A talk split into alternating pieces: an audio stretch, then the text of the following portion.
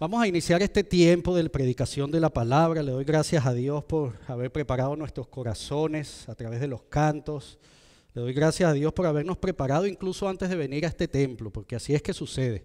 Nosotros venimos acá es porque el Señor nos ha movido hasta acá, porque Él así lo ha deseado. Y hoy en particular, primer domingo de este mes, del último mes del año, yo necesito quizás recordarle lo que hemos estado haciendo durante todo este año, pero en particular en los últimos meses. Y en los últimos meses hemos estado estudiando la carta a los Efesios. Entendimos que el Señor nos está guiando a conocer más sobre la carta a los Efesios, lo que ahí se nos enseña. Y han sido varias semanas, varios meses, ya terminamos el capítulo 4, en donde hemos podido conocer, aprender tantas cosas. Antes de eso estudiamos el Evangelio según Juan, el Evangelio según Juan son 21 capítulos y nos llevó un poco de tiempo, pero es porque también hemos hecho, ah, nos hemos detenido en esos estudios y hemos hecho series de otras predicaciones o otros temas o hemos tenido pastores, predicadores invitados y hemos escuchado palabra de Dios y yo creo que eso es así y espero que usted también lo crea que es así desde el Génesis hasta el Apocalipsis. La Biblia por completo, porque de eso se trata, conocer su palabra. Y Dios ha venido hablándonos a nosotros durante todo este tiempo. Y sabe, cuando yo pensaba en esto, llegando ya este mes y terminando casi el año, yo pensaba, eh, yo me preguntaba, y quiero compartir con ustedes esa pregunta, no para que la responda ahorita, sino para que la tengamos en nuestra mente. Y es que tanto nos ha enseñado Dios en estas últimas semanas, meses, en este año, en estos dos años de pandemia, en este tiempo que tenemos aquí como iglesia, en el tiempo que usted tenga como seguidor, como discípulo, como cristiano, ¿qué tanto nos ha enseñado Dios? Y esa pregunta va de la mano con otra. ¿Qué tanto hemos aprendido nosotros? Porque puede que nos haya enseñado mucho, pero en verdad, ¿qué tanto hemos aprendido? Saben, esta tarde yo voy a hacer eso que, que le acabo de decir que muchas veces hemos hecho. Vamos a hacer un alto en la carta a los Efesios por las próximas semanas vamos a iniciar hoy lo que pudiéramos llamar una miniserie de predicaciones. Vamos a hablar conforme a la temporada en que estamos, cuando lleguemos hacia final de año y comencemos el nuevo año. Vamos a ver qué nos dice la palabra de Dios en cuanto a lo que vamos a celebrar en, esto, en este mes, en estos próximos días.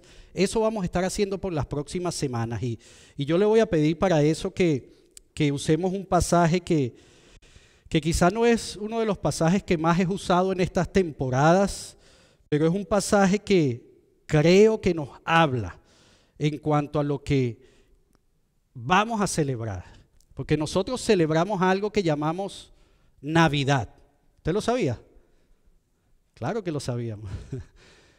Todos celebramos la Navidad, por lo menos los que estamos acá en nuestra cultura, es algo muy de nuestra cultura, de nuestra tradición. Celebramos la Navidad. Yo quiero hacer un paréntesis acá y decir que, por lo menos en este país, no sé en algunos otros, pero aquí lamentablemente se nos quiere cambiar un poco el sentido y se nos quiere decir que no, que estos son eh, fiestas y, que debemos celebrar y que no, no digamos feliz Navidad, sino que digamos felices fiestas. Yo no sé cuál es su posición en cuanto a eso, le voy a decir mi posición. Feliz Navidad. Celebramos Navidad. En este mes celebramos la Navidad.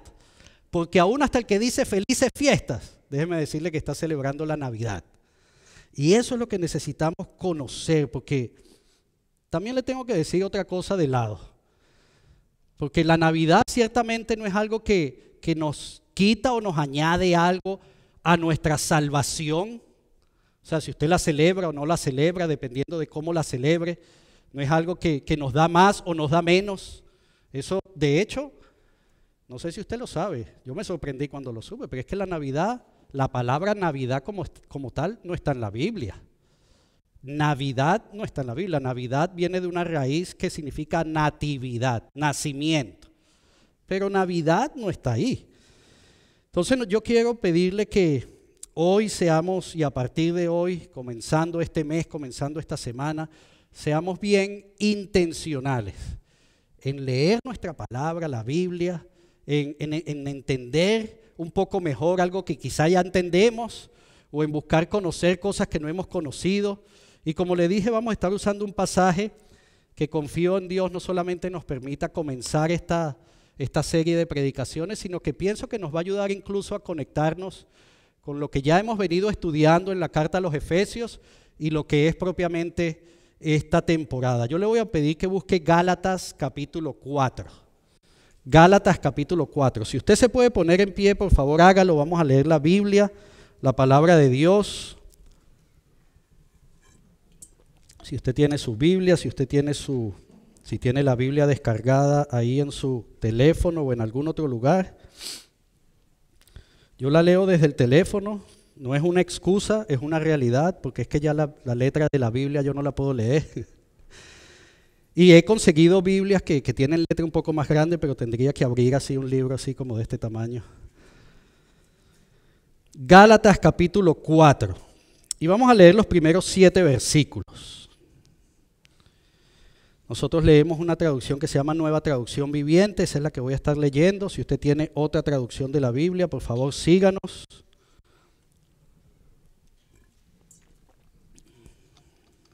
Gálatas capítulo 4. Y vamos a leer los primeros siete versículos. Dice la palabra de Dios de la siguiente manera. Piénsenlo de la siguiente manera. Si un padre muere, y deja una herencia a sus hijos pequeños, esos niños no están en mejor situación que los esclavos hasta que se hagan mayores de edad, aunque son los verdaderos dueños de todas las posesiones de su padre. Tienen que obedecer a sus tutores hasta que cumplan la edad establecida por su padre. Eso mismo sucedía con nosotros antes de que viniera Cristo. Éramos como niños Éramos esclavos de los principios espirituales básicos de este mundo. Sin embargo, cuando se cumplió el tiempo establecido, Dios envió a su Hijo, nacido de una mujer y sujeto a la ley. Dios lo envió para que comprara la libertad de los que éramos esclavos de la ley, a fin de adoptarnos como sus propios hijos. Y debido a que somos sus hijos, Dios envió al Espíritu de su Hijo a nuestro corazón el cual nos impulsa, nos impulsa a exclamar, Abba Padre. Ahora ya no eres un esclavo, sino un hijo de Dios. Y como eres su hijo, Dios te ha hecho su heredero. Vamos a orar. Padre, una vez más te damos gracias por este tiempo que tú nos permites en esta tarde, Señor. Gracias por la oportunidad de estar juntos, Señor, en tu presencia de poder alabarte y adorarte como lo hemos hecho a través de los cantos. Padre, gracias por hablar a nuestras vidas a través de, de tu palabra, Señor. En este momento, Padre, yo te ruego que esta palabra se haga realidad en nosotros. Que nos permitas comprender, Señor, entender con mayor claridad esto que celebramos, Señor, esta temporada que iniciamos. Padre, permítenos tener ese discernimiento que solamente tú nos das. Habla a nuestras vidas, Señor. Permítenos conocer ese detalle que necesitamos conocer para que nuestra celebración sea completa, sea plena, sea real, sea verdadera, conforme a lo que tu palabra nos dice. Nos ponemos en tus manos, Señor. Gracias nuevamente por este tiempo por la oportunidad que nos da, Señor, de estar juntos. Y una vez más, Señor, te pedimos, habla nuestras vidas. Que al terminar este tiempo podamos salir de aquí entendiendo, Señor, o por lo menos con, una, eh, con un mejor conocimiento de cosas que quizá tú nos has enseñado desde hace mucho. O posiblemente son cosas que estamos comenzando a conocer. Pero Padre, que sea el inicio de, de esta temporada del inicio, Señor, de este fin de año, el inicio, Señor, de la preparación para iniciar un nuevo año, un nuevo comienzo, Señor, en nuestras vidas. Nos ponemos en tus manos, Padre. Gracias, Señor. En el nombre de tu Hijo Jesús. Amén. Puede sentarse.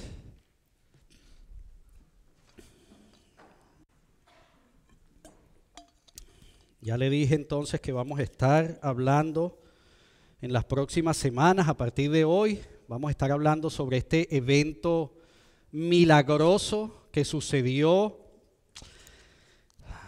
en una fecha que, que es incierta, podemos decir un poco más de dos mil años, no sabemos exactamente cuándo fue, Muchos pelean por la fecha y cuándo sucedió esto, pero no sabemos. Déjeme decirle que yo incluso pienso que fue una fecha tan incierta que ni, ni María y José lo supieron hasta el momento que pasó. Quizás ese bebé se adelantó, se atrasó, no sabemos. Pero es que es una fecha que no podemos definir con exactitud. Nosotros la celebramos en esta, en esta temporada del año, le tenemos un día en particular. Nuestra cultura, nuestra tradición, así nos ha dicho. Pero es un evento que sucedió decimos hace un poco más de, dos mil años, y sucedió en la forma precisamente del nacimiento de un, de un niño, un nacimiento milagroso, un nacimiento que, que para muchos era esperado. Muchos quizás no lo conocían y la historia es muy interesante y ya vamos a, a, conocer un poco más de eso en los próximos domingos. Algunos lo esperaban, algunos no. Algunos decían que lo esperaban, pero pero estaban como si nada estaba, sucediendo, por más que estaban escuchando que, que el Mesías ya estaba llegando. Y sabe, para muchos esto representa precisamente lo que un nacimiento representa. Y es un nuevo comienzo. Y ese es el título que le he puesto no solo a la prédica, sino a esta serie de predicaciones que vamos a estar estudiando. La Navidad es un nuevo comienzo. Necesitamos conocer algunos aspectos que son muy importantes para nosotros, no solamente continuar celebrando, porque sí celebramos, sino que si lo vamos a hacer, lo hagamos correctamente, lo hagamos entendiendo, que nos mantengamos enfocados en la verdadera razón de esta celebración. Y para eso hemos leído un pasaje que es el mismo Pablo, el autor de la carta a los Efesios, que escribe, un pasaje en el que viene hablando de algunas cosas y llega al punto entonces de decir esto que ya había sucedido, esto no es un pasaje de esos que pudiéramos llamar, iban a anunciar el nacimiento. Pablo escribe esta carta años después de que Jesús ya había, ya había entregado su vida, después de que lo habían crucificado. Años después Pablo escribe esta carta y escribe sobre las cosas que habían sucedido como, como un recordatorio para aquellos que algunos años apenas habían escuchado, quizás algunos estaban vivos todavía desde que ese evento había sucedido, la muerte de Jesús, pero Pablo se los recuerda. Y hoy nosotros, dos mil años después, sigue recordándonos. Y fíjese cómo comienza el pasaje que leímos.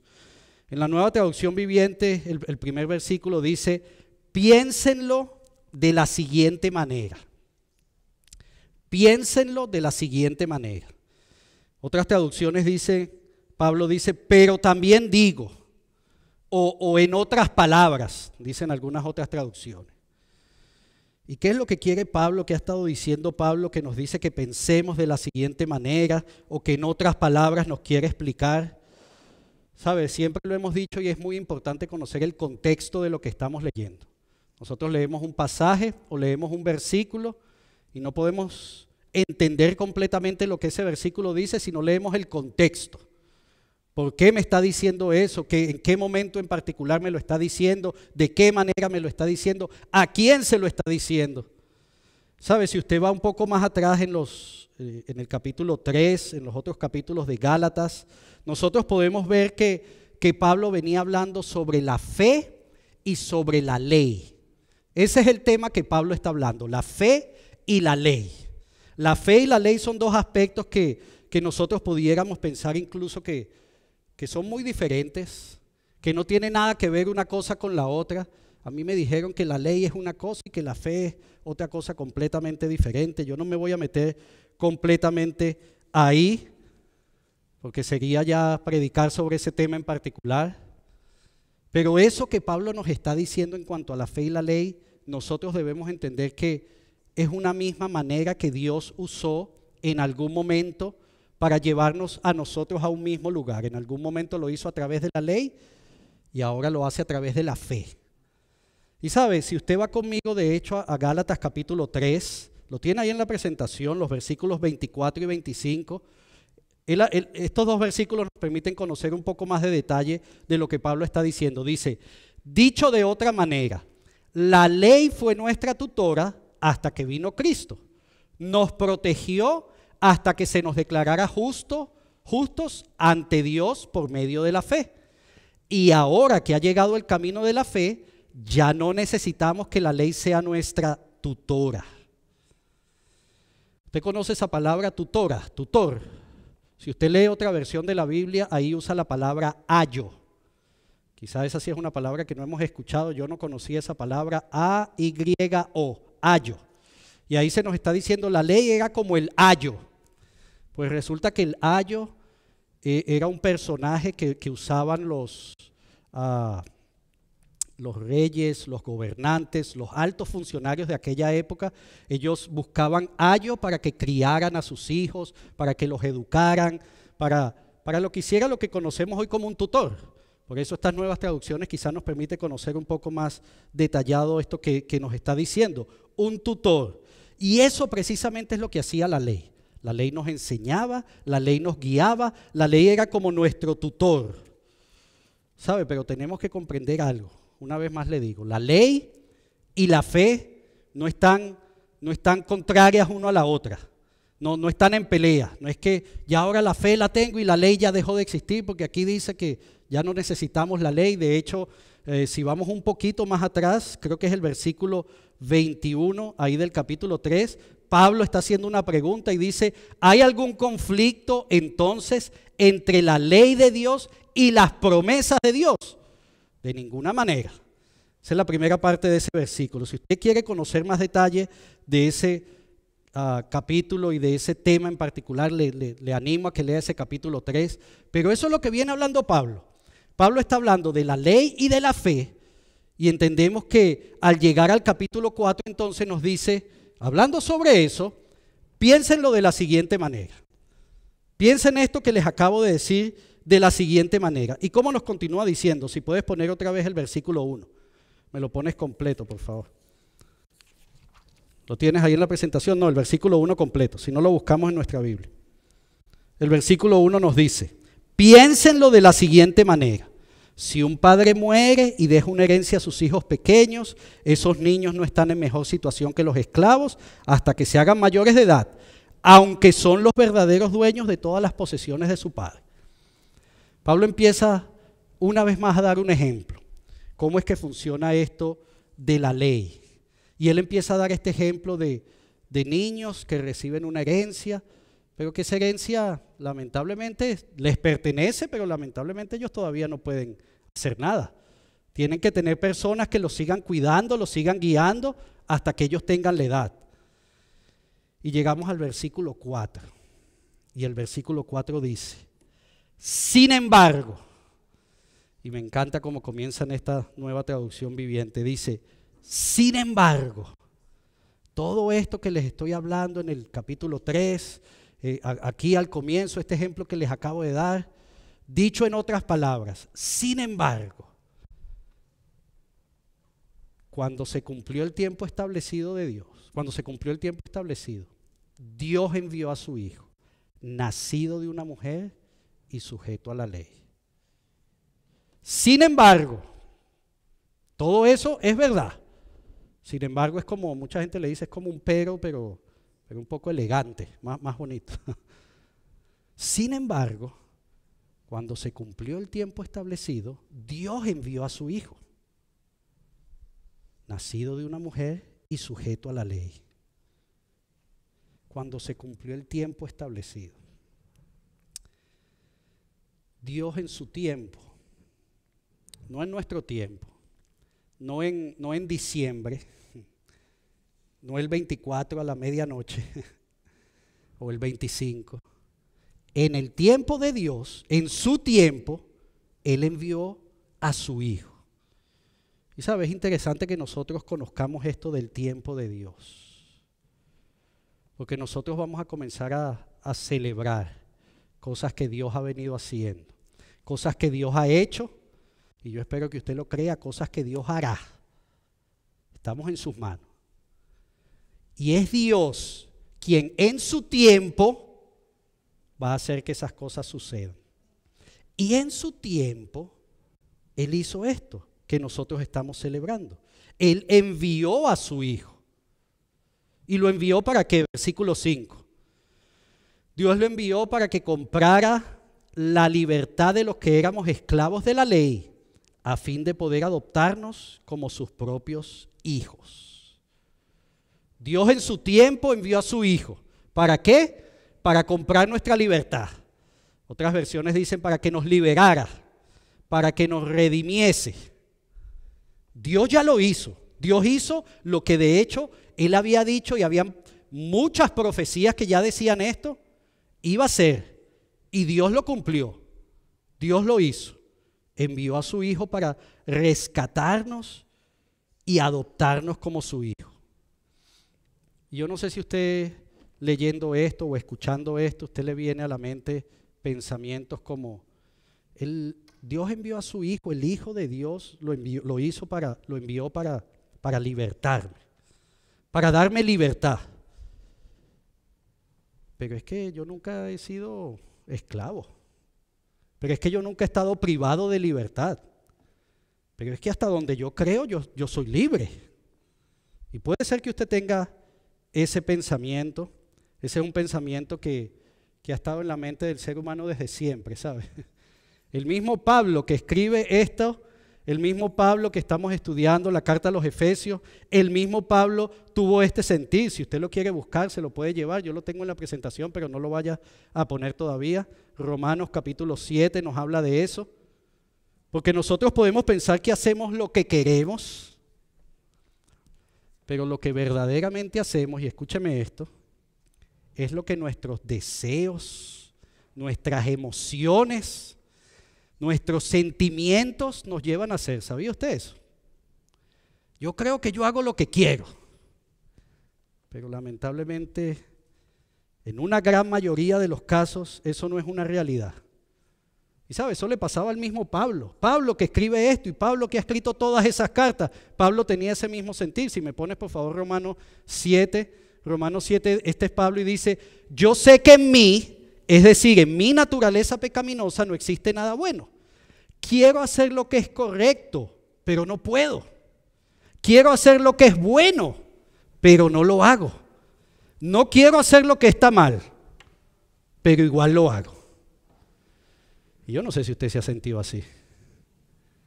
No mal que eso fue escrito hace miles de años. Bueno, no tantos miles, pero dos mil un par de miles.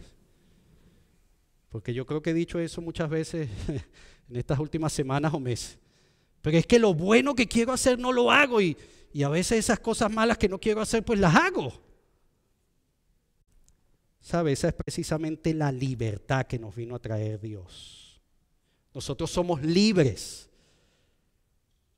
de pecar. El no somos libres del pecado. ¿Te ha escuchado eso? Nosotros somos libres del el pecar con el poder que Dios nos da a través de su Espíritu Santo, porque es que nosotros ni siquiera por nosotros mismos pudiéramos. Ni que quisiéramos ser tan buenos podemos.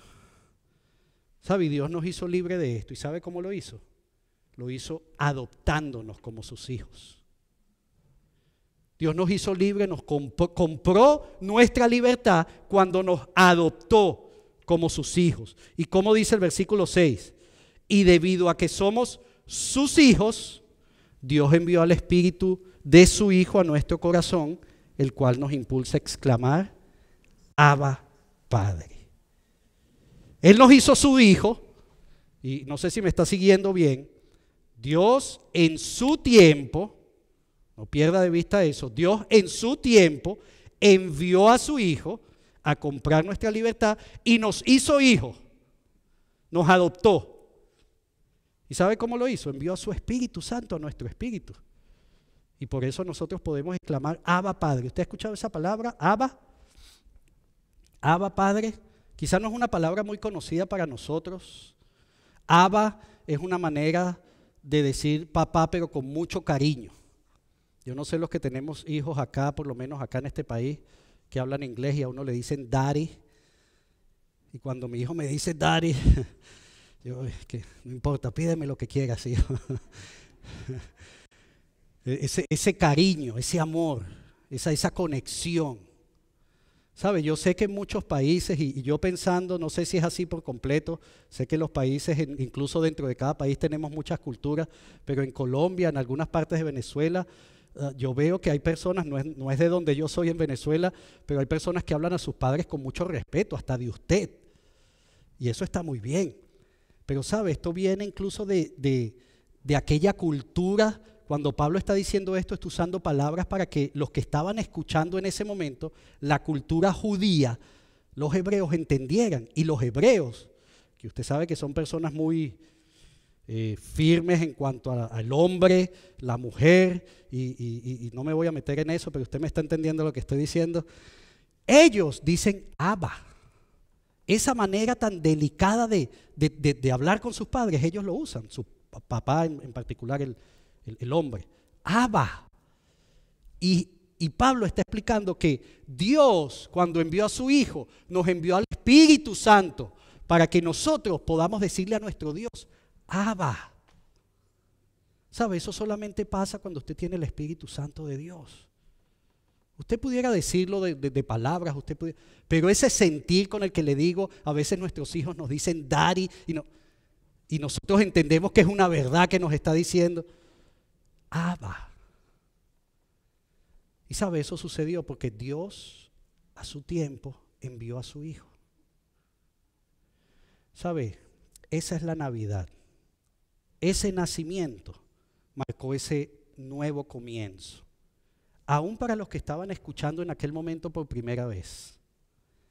¿Sabe? De hecho, dije aún para los que estaban escuchando, pero es que los que estaban escuchando por primera vez esto que Pablo estaba diciendo, que sabemos que no es Pablo, sabemos que es el Espíritu de Dios que movió a Pablo a decir eso, para ellos esto les hacía un, poco de ruido, les creaba como conflicto. ¿Cómo es eso? Si a mí me enseñaron que yo a Dios no lo puedo ni mencionar. ¿Usted sabía eso? Eh, la palabra Dios o Jehová, como lo traducimos ahora, es una palabra inmencionada, que no se podía mencionar. Y ahora me está diciendo que, yo puedo decirle Abba. Sabe, muchos de nosotros, en nuestra cultura incluso, hispanos, que tenemos ese calor y somos quizás muy diferentes a otras culturas. Muchos de nosotros que celebramos la Navidad y lo hacemos con una celebración verdadera, real. No le estoy diciendo solo la fiesta, estoy diciendo que verdaderamente celebramos, entendemos lo que estamos celebrando. Muchos de nosotros necesitamos entender esto y comprender y vivir esta realidad de que nosotros podemos acercarnos a Dios confiadamente ante su trono y decirle, Abba, Abba. Ese es el nuevo comienzo que, marca la Navidad. La Navidad verdaderamente nos permite a nosotros entender eso que hizo Dios a su tiempo, que envió a su Hijo, que compró nuestra libertad. Y espero que, que, quizás estos ejemplos que le di antes nos haya podido permitir entender que, que verdaderamente no éramos libres. No éramos libres de hacer lo que queríamos. ¿Qué hacíamos? Lo que nuestros deseos, nuestros nuestros sentimientos, nuestras emociones nos movían. Pero Dios envió a su Hijo, nos compró, compró nuestra libertad, nos hizo hijos, nos adoptó. ¿Sabes? Si algo yo lamento y siempre he lamentado, cómo, cómo hemos tergiversado, cambiado el verdadero significado de adopción. No, no, puede haber nada más hermoso que la adopción. Una familia adoptando un hijo que, que, no vino del vientre de esa mujer, pero ella lo adoptó como su madre y ese hombre es su padre. Adopción es algo hermoso. Y eso es lo que hizo Dios con nosotros, nos adoptó, aunque éramos pecadores y seguimos siendo pecadores, pero gracias a su Espíritu Santo viviendo en nosotros tenemos esa libertad para no pecar nos redimió. ¿Sabe? Llegamos al versículo 7 que dice, ahora ya no eres un esclavo, sino un hijo de Dios. Y como eres su hijo, Dios te ha hecho su heredero. ¿Leyó bien eso? Ya no eres un esclavo, sino un hijo de Dios. Y como eres su hijo, Dios te ha hecho su heredero. ¿Sabe? Una vez más, yo no voy a hablar por usted, pero le voy a decir mi, mi percepción de esto, lo que yo creo. Y es que a mí en lo personal me, me cuesta a veces entender cómo muchos no vemos un aspecto de la salvación como es el de ser hijos. Y lamentablemente por no, por no ver ese aspecto, por no vivir ese aspecto de que somos hijos, más aún nos cuesta esto que nos está diciendo, que como somos hijos, Dios nos ha hecho herederos. Como le digo una cosa, le digo otra. Usted sabe que me gusta ser bien amplio y bien, bien claro. Algunos sí lo han entendido, pero se han ido al, al otro extremo. Y entonces empiezan a pensar en esa herencia y a hablar de esa herencia y a buscar esa herencia y a, y a vivir esa herencia. Y, y eso no es lo que me dice la palabra, tampoco. Pero sí somos herederos. Sí somos herederos. El versículo 7 me está diciendo, ahora ya no eres un esclavo, sino un hijo de Dios. Y como eres su hijo, Dios te ha hecho su heredero. ¿Sabe? Yo no sé qué, qué puede haber más grande que ser un heredero. En particular un heredero de Dios. Pero yo no sé qué puede haber más grande que eso. Pero una vez más, si me parece, déjeme usar ese sin embargo que, que usa para sin embargo. Hay, hay muchos como que están buscando algo más. Somos hijos, somos herederos. ¿Sabe? A mí me gusta mucho la explicación que da Pedro de esa herencia. Primera de Pedro, capítulo 1, versículo 4, dice, y ese es Pedro hablando, dice, y tenemos una herencia que no tiene precio, una herencia que está reservada en el cielo para ustedes, pura y sin mancha, que no puede cambiar ni puede deteriorarse. Qué buena explicación que da Pedro en cuanto a esa herencia. ¿Sabe? Eso es lo que vamos a celebrar nosotros en estos días, o eso es lo que deberíamos nosotros celebrar. Cuando nosotros pensamos en la Navidad, estamos pensando en que Dios envió en su tiempo, envió a su Hijo a comprar nuestra libertad, a adoptarnos como hijos y a hacernos herederos. En estos siete versículos eh, Pablo explica muy bien lo que sucedió, lo que Dios tenía en sus planes y lo que hoy nosotros necesitamos entender. Somos hijos, somos herederos. ¿Sabe? Hay un aspecto bien interesante sobre las herencias. Yo no, yo no conozco mucho sobre herencia, todavía no he recibido alguna. Estoy abierto para eso. Pero hay un aspecto muy interesante de las herencias. Quizás algunos sabe más que yo en cuanto a esto. Pero la herencia, cuando es para su beneficio, cuando es para el bien de usted, usted tiene que dar como que su aprobación. Usted tiene que firmar, usted tiene que decir, ok, sí, yo acepto la herencia. Sin embargo, hay otras herencias, no voy a decir que todas, pero hay otras herencias que no son precisamente para nuestro bien, que son obligaciones que otros adquirieron. Quizá en algún momento dimos aprobación y nosotros las heredamos, nos guste o no. En la mayoría de los casos esas, no son buenas herencias. Deudas, compromisos, obligaciones. Pero las herencias que son para su, su bienestar, te tiene que decir, ok, sí, acepto esa herencia que me están dando. Es interesante, ¿no? Que la ley humana haga eso. Yo no voy a decir que eso es exactamente lo que Dios hace con nosotros, porque ahí sería entrar en un aspecto muy teológico para los que entienden de esto, que se le llama predestinación. Yo no, yo no quiero entrar ahí, porque Dios nos hizo con, con libertad, con libre albedrío. Dios nos hizo con capacidad de decidir, ¿sí o no? Yo espero que usted lo crea, porque yo creo que usted decidió estar aquí en esta tarde.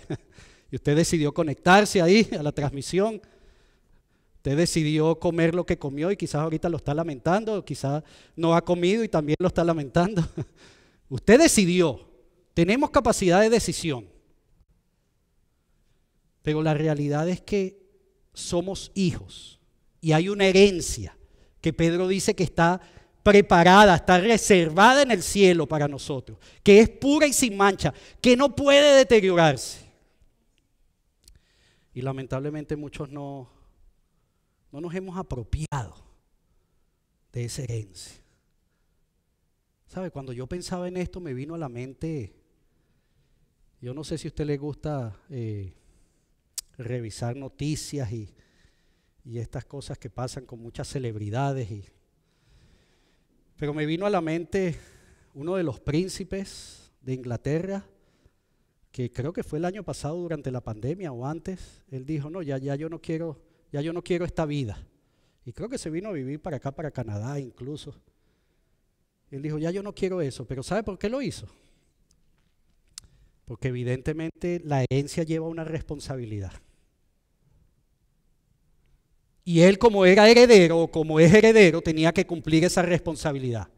Hasta que se cansó y dijo, no, ya yo no quiero esto. Sabe, muchos de nosotros lamentablemente pareciera estamos ahí como tomando una decisión. ¿Será que acepto la herencia? ¿Será que sí? ¿O es que eso es.? No, es que eso es mucho compromiso, pastor. No, no, no. No todavía. Pero Pablo es muy claro aquí. Y nosotros ahorita en este mes, precisamente en este mes, en las próximas semanas, días, vamos a estar celebrando eso que hizo Dios, que en su tiempo envió a su Hijo, compró esa libertad para nosotros, nos, adoptó, nos dio esa herencia. ¿Sabe? Dios en su sabiduría decidió que así fuera.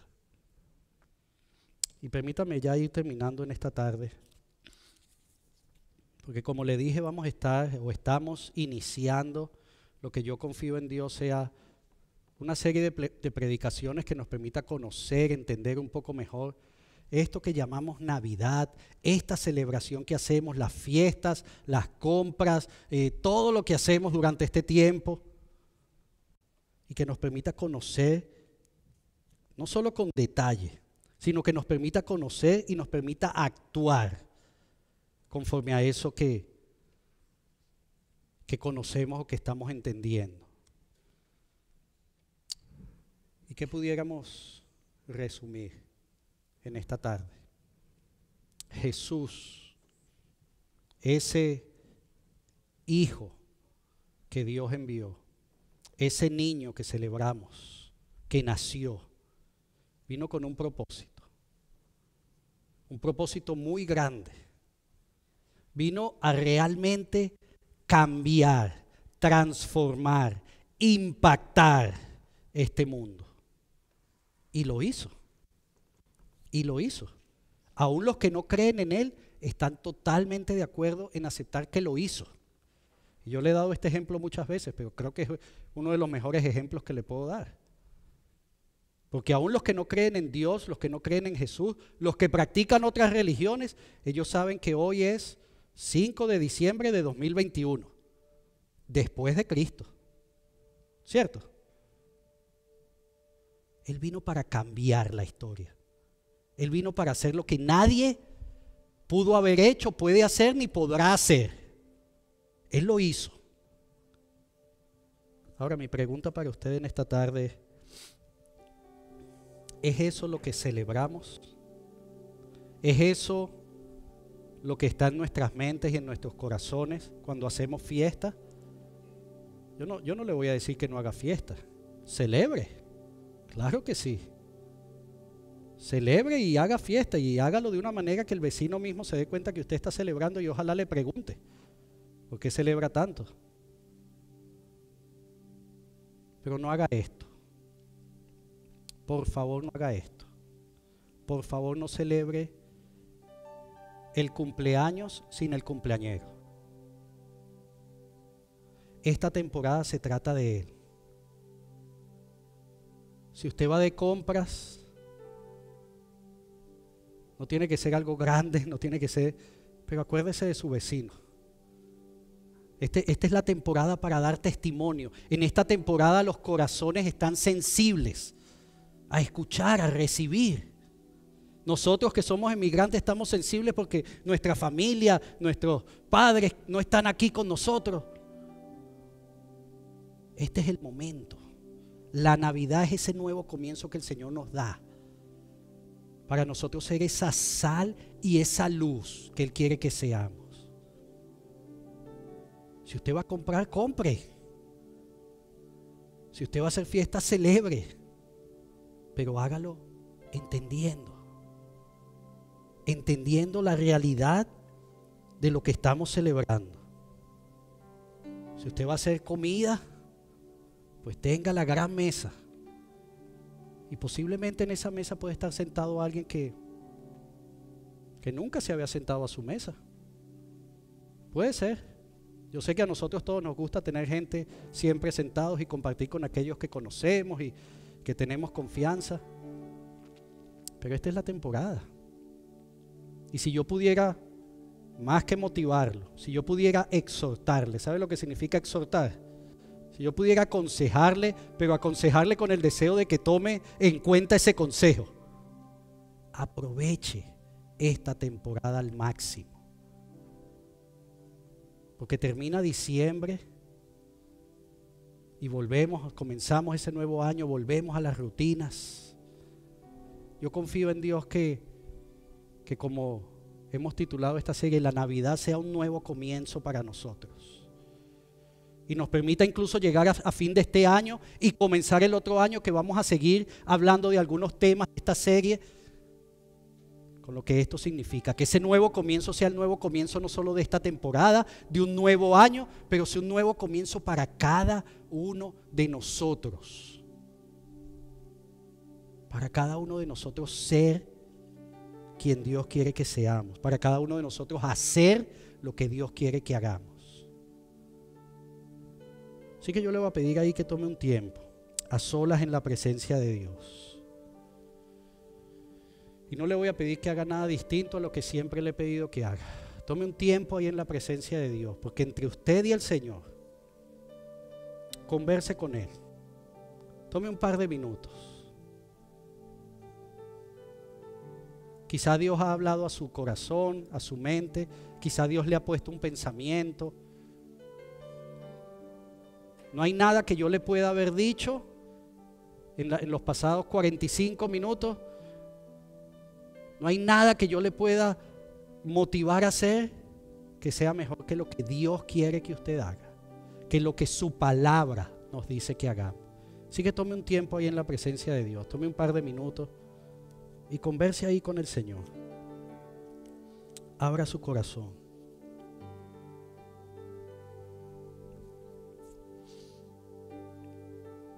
Si siente hacerlo, incluso pídale a, pídale a Dios que, que prepare nuestros corazones para este comienzo de temporada. Que sea verdaderamente, que esta Navidad sea verdaderamente un nuevo comienzo de hacer cosas que quizá hemos hecho año tras año, tras año, tras año. Quizá muchos tenemos el deseo de hacer lo que no pudimos hacer en 2020, porque no pudimos celebrar como nos gusta. Y este año lo voy a hacer. Pero pídale a Dios que sea como Él desea que usted lo haga.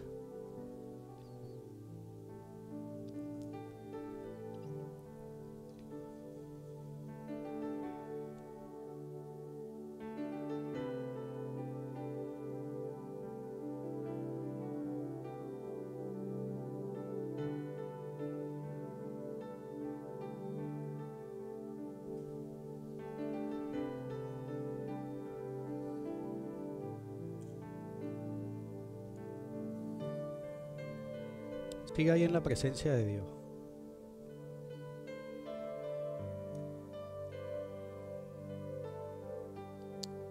El nacimiento de Jesús marcó un nuevo comienzo en la historia de la humanidad. ¿Sabes? Eso no es un evento que sucedió y ya. Ese nacimiento de Jesús que celebramos debe seguir marcando ese nuevo comienzo en, la historia de nuestras vidas y de, la humanidad hoy. Una vez más le digo, póngase ahí en manos de Dios. Pídale que, que le muestre, que le permita conocer.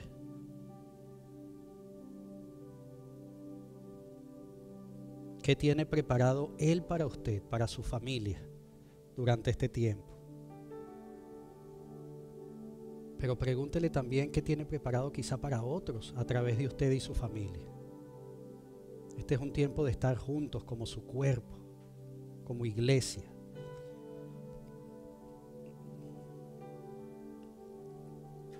Tenemos la oportunidad de preparar nuestros corazones en ese servicio de Nochebuena que vamos a celebrar el 24.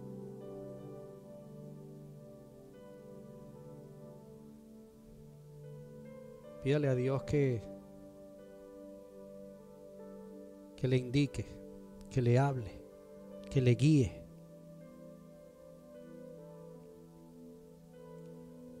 en todo lo que va a hacer en este tiempo. Padre, te doy gracias por esta tarde.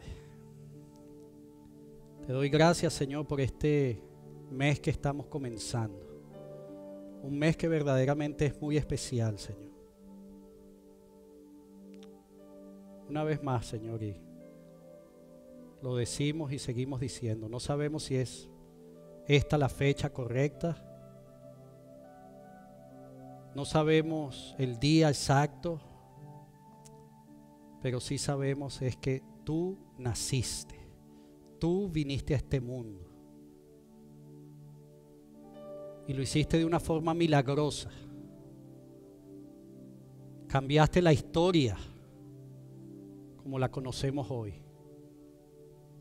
Nos has dado ahora el camino de la fe. Compraste nuestra libertad. Nos hiciste tus hijos, tus herederos. Ayúdanos, Señor, a caminar como tus hijos y herederos a mostrar al mundo, Señor, que no solamente que te conocemos y estamos en una relación contigo y que podemos decir, Abba Padre, pero ayúdanos, Señor, también a, a celebrarlo correctamente.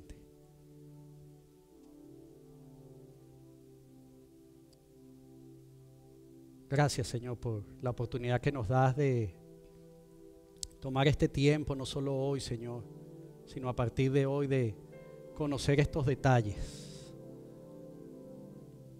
para continuar creciendo y aprendiendo, Señor, las cosas que, que tú deseas, que tienes preparadas para nosotros, como cuerpo, como familia, como iglesia. Y así permitirnos, Señor, como ha sido tu visión para nosotros, impactar esta comunidad, Señor. Como tú lo hiciste, Padre, queremos seguir tu ejemplo, Señor. Y tú lo hiciste, tú lo, tú lo iniciaste naciendo, viniendo a este mundo, Señor. Y eso es lo que celebramos en esta temporada. Ayúdanos, Señor. Prepáranos para que nuestra celebración marque ese comienzo. En nuestras vidas, primeramente, en la vida de nuestra familia, nuestro hogar, pero de todos y cada uno de los que estamos acá y formamos parte de esta iglesia, Señor. Nos ponemos en tus manos. Gracias, Señor. Gracias por tu palabra. Gracias por la oportunidad de, de celebrar correctamente. Estamos agradecidos, Señor. Y en el nombre de tu Hijo Jesús, a quien enviaste a este mundo, a morir por nosotros, a comprar nuestra libertad. En su nombre, Señor, pedimos estas cosas con acción de gracia. Amén. Amén.